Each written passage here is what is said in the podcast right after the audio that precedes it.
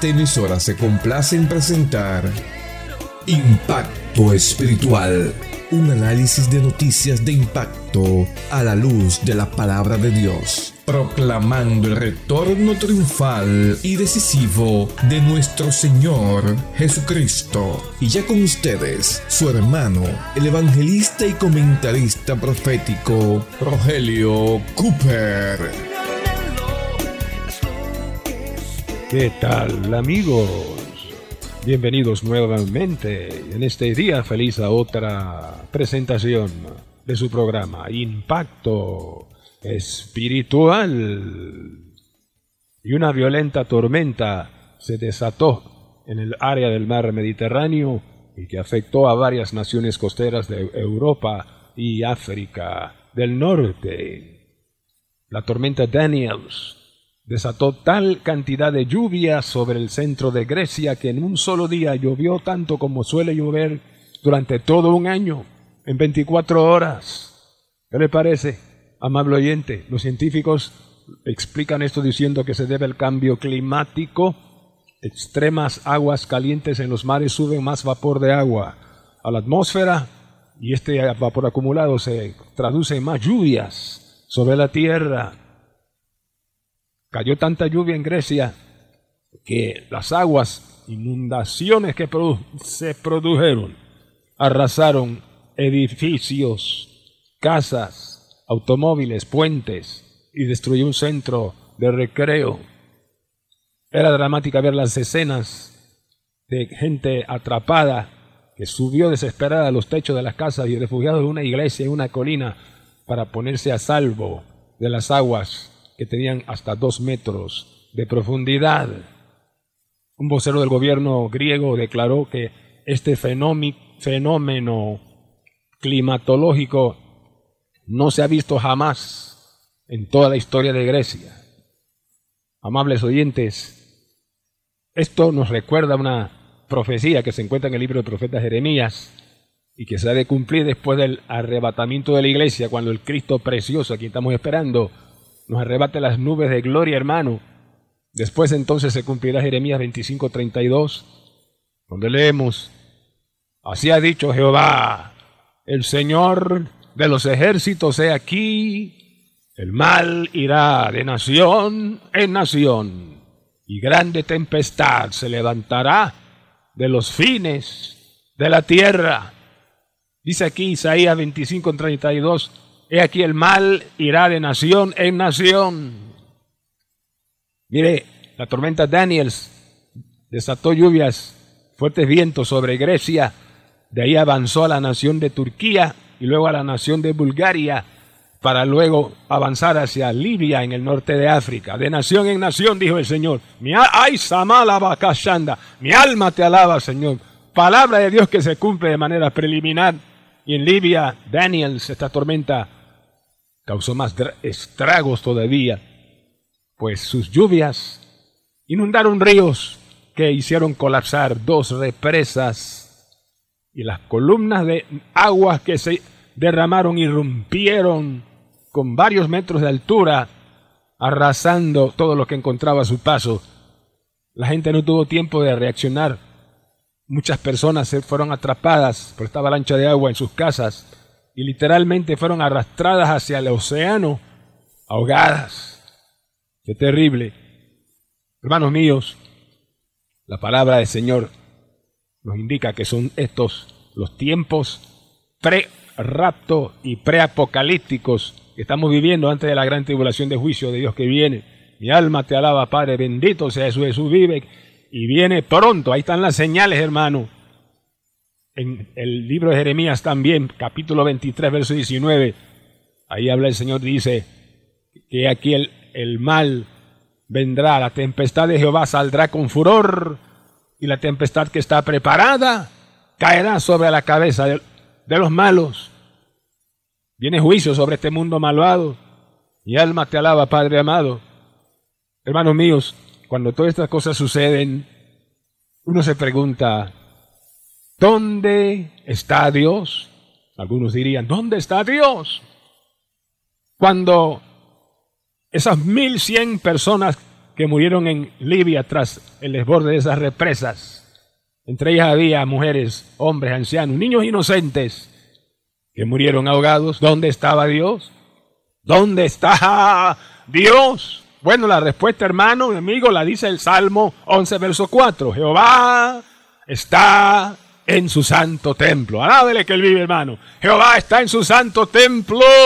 Ay, alá, marisi, curia, alaba, quite, alaba, Está en su santo templo. ¿Y dónde está su templo? Bueno, el mismo versículo aquí lo dice. ¿Dónde está su trono? Dice Jehová, tiene en el cielo su trono. El apóstol Juan en Apocalipsis capítulo 4, verso 1 dice que oyó una voz que le dijo en su visión, sube acá y subió. Verso 2, y al instante dice que estaba en el espíritu y vio un trono establecido en el cielo y sobre el trono uno sentado y alrededor del trono un arco iris. El arco iris es la señal en el trono de Dios, hermano, que nos recuerda que Dios es fiel a sus pactos que hizo con Noé de no enviar jamás un diluvio universal de aguas para destruir toda la tierra. El, el, arco iris rodeado del trono de Dios es, hermano, garantía de que no habrá más diluvio universal. Diluvios locales, sí, como hemos visto en Libia y Europa, las naciones que mencionamos, pero no universal, porque Dios es fiel a su palabra y su trono es firme. Es un trono de misericordia, aleluya, un trono de verdad y de fidelidad. Bendito sea Jehová. Trono de justicia, gloria a su nombre. Así es que el dilema no está en dónde está Dios, sino dónde está el hombre, o más bien dónde estuvo el hombre cuando allá en Génesis capítulo 3, verso 9, Dios tuvo que preguntarle a Adán, ¿dónde estás tú? Y él respondió, oí tu voz en el huerto y tuve miedo porque estoy desnudo, estoy desnudo y me escondí. Y Dios le dice, ¿quién te hizo conocer que estabas desnudo? ¿Acaso comiste del árbol que yo te mandé que no comieses? Y la advertencia había sido dada en el 2.17. De todo árbol del huerto podréis comer, pero del árbol de la ciencia del bien y del mal no comerás, porque el día que de él comieres, ciertamente morirás, ciertamente morirás. Ahora esta palabra de Jehová fue atacada por el diablo y es notable, hermano, que la primera cosa que la Biblia registra que el diablo dijo fue una duda contra la palabra de Dios, diciéndole a Eva, ¿con qué Dios dijo? Para sembrar la duda. Dios es egoísta, mezquino, no quiere que ustedes sepan algunas cosas. ¿Sabe Dios que si ustedes comen de ese árbol, ustedes van a ser como Él? Y sabrán y tendrán conocimiento del bien y del mal. Serán como Dios, conociendo el bien y el mal. Otra mentira de Satanás. Y la segunda cosa que dijo fue, no moriréis. Mentiroso. Hermanos, ¿qué sucedió? Dios dijo que no quería que ellos conocieran, que no comieran ese fruto porque conocerían el bien y el mal. Y Dios quería que el hombre nunca conociera el mal el hombre jamás fue como Dios, como Satanás mentirosamente dijo, porque Dios conoce el bien y el mal por omnisciencia, pero no por experiencia. ¿Qué fue lo que le pasó al hombre cuando desobedeció? Experimentó el mal y desde entonces el mal ha plagado la humanidad hasta nuestros días. El mal. Dios quería evitarlo. No comas de ese árbol para que no conozca del bien y del mal. Pero alabado sea el Señor que no dejó al hombre allí, postrado, caído, perdido, sin esperanza. En Génesis 3.15 prometió un redentor bendito que vendría, Cristo precioso, Cristo Jesús, la simiente de la mujer que aplastaría la cabeza de la serpiente para redimir a la humanidad, para redimir a los hombres que creyesen en Él. Gloria sea su nombre. Cristo, bendito sea el Señor. Y desde entonces, desde la promesa de Génesis 3.15, hermanos y amigos, Dios, escuche esto, y es lo clave del mensaje, se ha encargado de el mal que el pecado ha provocado en el mundo, encaminarlo para bien, para bendición del hombre, para bendición de la humanidad. Un ejemplo clásico en el Antiguo Testamento fue el caso de los patriarcas. José, vendido por sus propios hermanos, arrojado a un pozo para que muriera. Rubén, el hermano mayor, intercedió por él, lo sacaron del pozo, lo echaron ahí por envidia y lo vendieron a unos ismaelitas que pasaban por ahí y José quedó en Egipto. En Egipto la mano de Jehová está con José y por algunas cosas que no tengo el detalle para explicar, quedó en la cárcel por un tiempo. Pero en la cárcel sucede algo y es que uno de los que estaban ahí tuvieron un sueño, no pudieron interpretarlo los magos, llamaron a José y Faraón le contó el sueño, nadie podía interpretarlo, pero José lo interpretó. El sueño de las vacas flacas y gordas, que hablaba de siete años de hambre, precedido por siete años de abundancia. Y el consejo de José fue tan sabio con la sabiduría de Dios que Faraón, aleluya, lo hizo sacar de la cárcel y lo puso por gobernador en todo Egipto. Y cuando vino el hambre, Jacob, que había sido afligido en su corazón porque sus hijos le dijeron, José ha sido despedazado por una bestia, no aparece. Eso fue un mal terrible para Jacob, pero 20 años después, cuando vino el hambre y los hermanos de José tuvieron que ir a Egipto a buscar comida, se encontraron con la sorpresa de que José, a quien habían vendido, y después lo reconocieron y se reveló a ellos, se reveló, era gobernador de Egipto y aquel que tenía en sus manos el poder para librarle de morir de hambre. Mi alma te alaba, Padre. Y en Génesis capítulo 50, verso 20, contexto verso 19, José le dice a ellos, no os pese a haberme vendido acá. Verso 20, vosotros pensasteis el mal contra mí, mas Dios lo encaminó a bien para hacer esto que ahora veis y para dar preservación de vida a mucho pueblo. ¿Lo vio? Dios el mal lo encaminó a bien. Alabado sea su nombre a la familia de Jacob y a todo el pueblo para que no muriera de hambre en, en Egipto. Bendito sea Jesucristo. Y el mayor ejemplo, hermanos, de Dios encaminando el mal para bien lo vemos en la cruz del Calvario. Gálatas 3:13 dice allí que Cristo nos redimió de la ley, hecho por nosotros maldición, como está escrito, maldito todo aquel que es colgado del madero. Cristo colgado del madero, ahí fue hecho maldición, llevó el mal, el, todo el mal que el pecado ha traído, Cristo lo llevó para encaminarlo al bienestar a la bendición más grande que la humanidad jamás ha de experimentar. Y esa bendición la hizo en tres cosas que el Señor llevó a cabo en la cruz. Propiciación, remisión y redención. Primero, propiciación en la cruz. Cristo fue la propiciación por nuestros pecados, dice la Biblia. Es decir, Dios aplaca su ira de nosotros que la merecíamos y la cargó toda sobre su Hijo, unigénito y santo.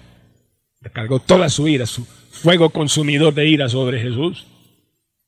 En segundo lugar, Cristo en la cruz hizo remisión por nuestros pecados, es decir, toda la condenación eterna, hermano, que nosotros merecíamos. Cristo la fue trasladada esa condenación a sobre él. Y Cristo en la cruz literalmente sufrió el infierno, el tormento eterno.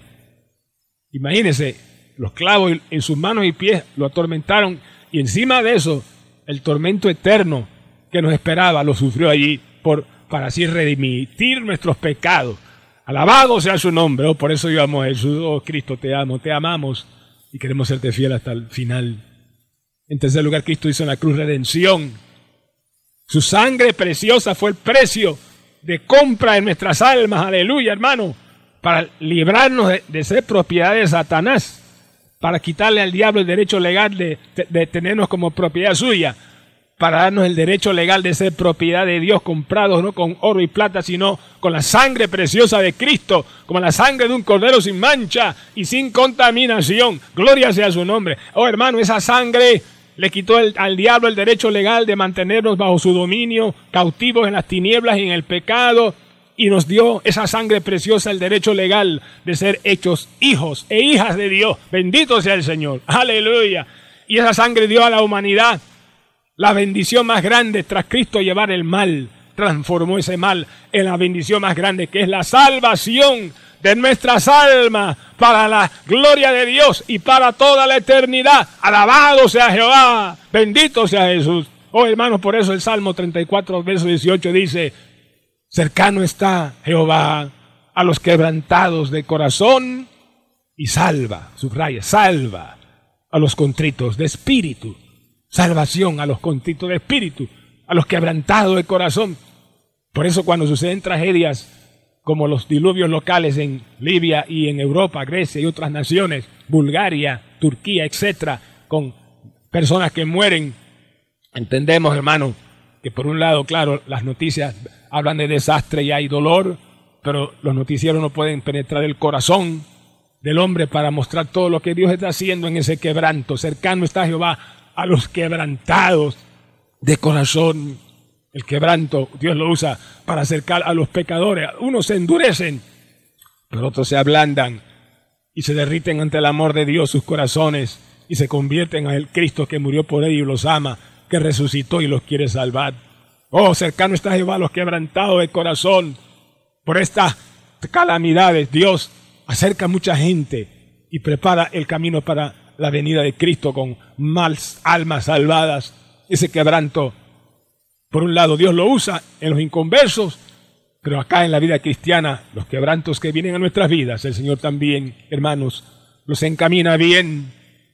Porque cuando oras tú más, hermano, no es cuando tienes aflicción, cuando estás en una angustia, en una lucha, en un problema, no son acaso en esas tribulaciones y quebrantos tus oraciones más profundas, más intensas, más llenas de fe.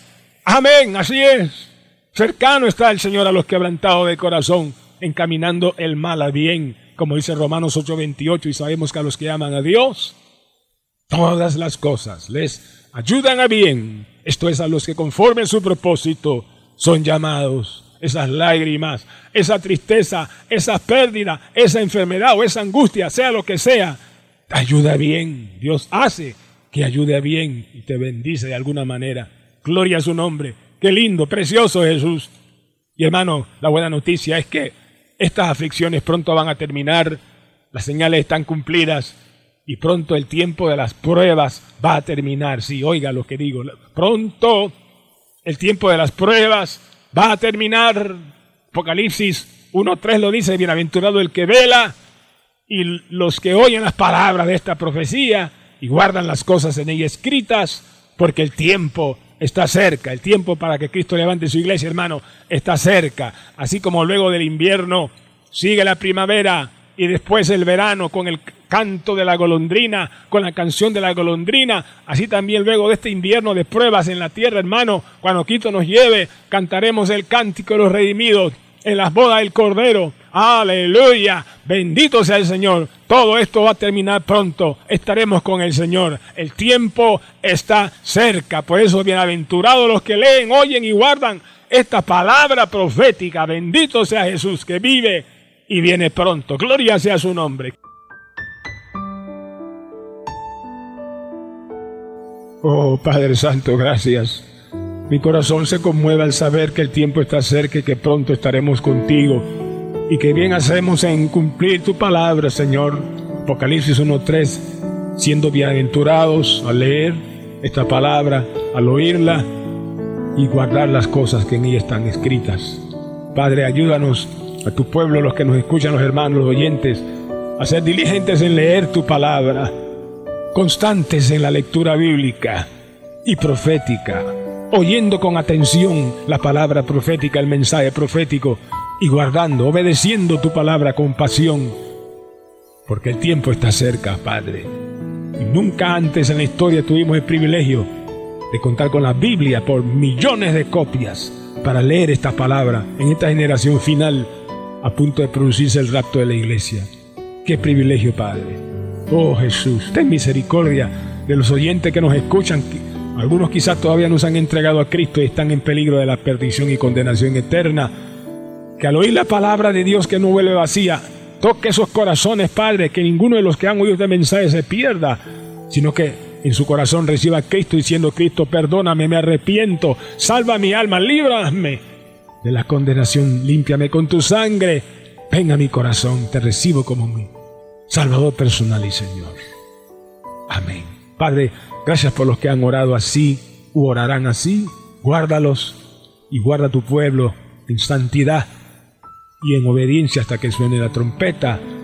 Pues tú dijiste, Cristo, en Lucas 12:40, vosotros pues también estad preparados, porque a la hora que no pensáis, el Hijo del Hombre vendrá. Bendito sea Jehová. La lluvia se fue. La tormenta ya pasó. Se han mostrado nuevas flores en la tierra del pueblo del Señor. Invierno se mudó. Y con él el frío se acabó. Y el calor del Santo Espíritu ha llegado a la iglesia del Señor. El tiempo de la canción ha llegado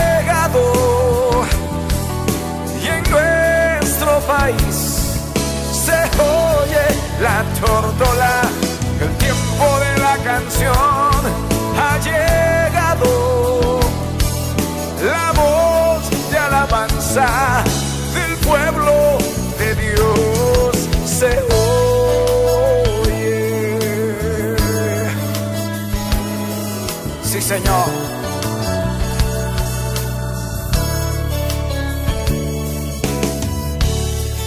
El invierno se mudó y con él el frío se acabó y el calor del Santo Espíritu ha llegado a la iglesia del Señor. El tiempo de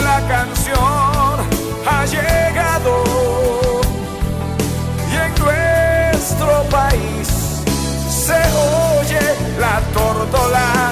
El tiempo de la canción ha llegado. La voz de alabanza del pueblo de Dios. Levántate, amiga mía, hermosa mía, paloma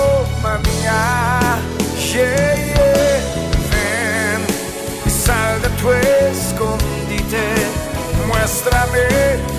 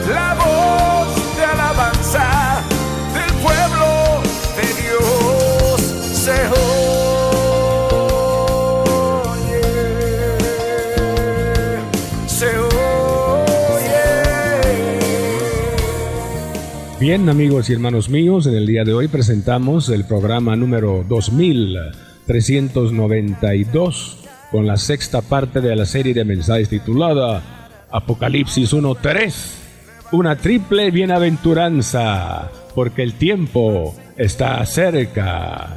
Si la palabra que usted escuchó hoy, hermano, impactó su corazón y desea escuchar otra vez el audio de hoy, escriba en nuestro WhatsApp y con mucho gusto se lo enviaremos de vuelta a su WhatsApp escriba primero el signo más, seguido del número 1 y luego los números que mi esposa a continuación les dará. Adelante, hermana Diana. más 1 917 557 6928 Repetimos, más 1 917 557 6928. Oh, aleluya, hermanos míos, estamos emocionados de todo lo que Dios está haciendo en preparación para su venida y el rapto de la iglesia.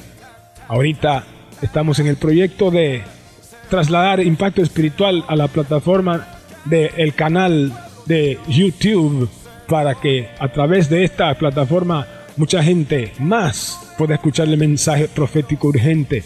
Las estadísticas dicen que cada día más gente está viendo menos televisión y más canales por YouTube. Esto tiene un costo y por fe nos hemos lanzado ya en ello, hermano. Ayúdanos, tu ofrenda será vital para alcanzar muchas almas para Jesucristo antes que se produzca el sonar de la trompeta. Anota el número de la cuenta donde puedes depositar tu ofrenda urgente.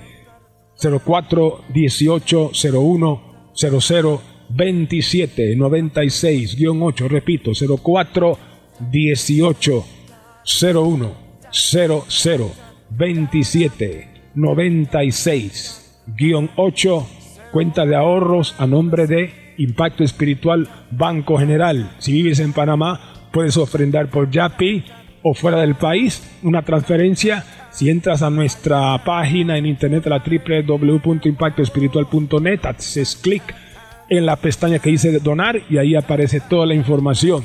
De antemano, gracias por tu ofrenda, hermano. Hermana, Dios te bendiga y te lo multiplique. Amados hermanos, estén pendientes porque a partir del próximo programa vamos a profundizar más en el tema de Israel, en la profecía a raíz del ataque terrorista de Hamas. Invita a otros a escuchar y mientras tanto los comentarios que ya hemos hecho sobre este tema puede oírlos a través de las plataformas Facebook y Spotify, buscándonos como Impacto Espiritual Facebook y Spotify. Y si deseas el audio de hoy, recuerda el título del mensaje, la quinta parte de la serie Apocalipsis 1.3 y una triple bienaventuranza, porque el tiempo está cerca. Si tienes alguna petición de oración urgente, con mucho gusto te atenderé. Llama de una vez puede llamarnos al 277-5352.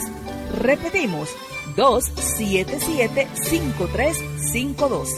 Será para nosotros un placer ministrarle y orar por sus necesidades. A nombre del hermano Cooper, su comentarista profético, nos despedimos hasta la próxima semana en esta misma estación y hora cuando presentaremos otro impacto espiritual. Un mensaje diferente anunciando la segunda venida del Hijo del Hombre.